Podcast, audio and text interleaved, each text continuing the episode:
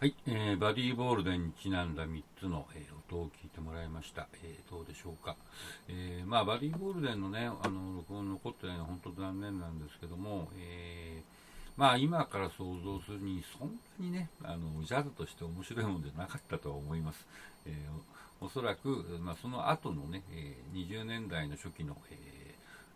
ニューオーリンズジャズ聴いても分かるように、そんなにソロがバリバリに出てくるわけじゃないので、まあ、ラグタイムがちょっと自由になったぐらいの感じなんじゃないかなっていう気がしなくもありません。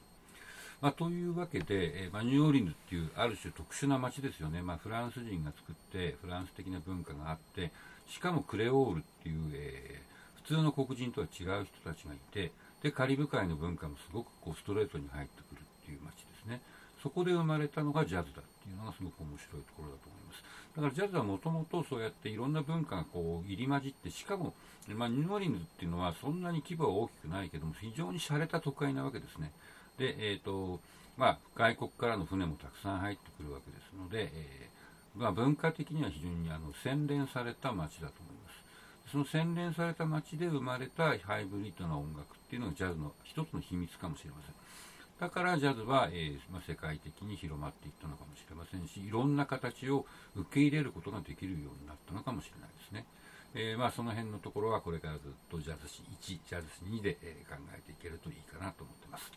ということで、え今回もこの授業の感想、え興味を持った曲何でもいいですので自由に書いてメールをください、えメールの受信をもって出席の確認いたします。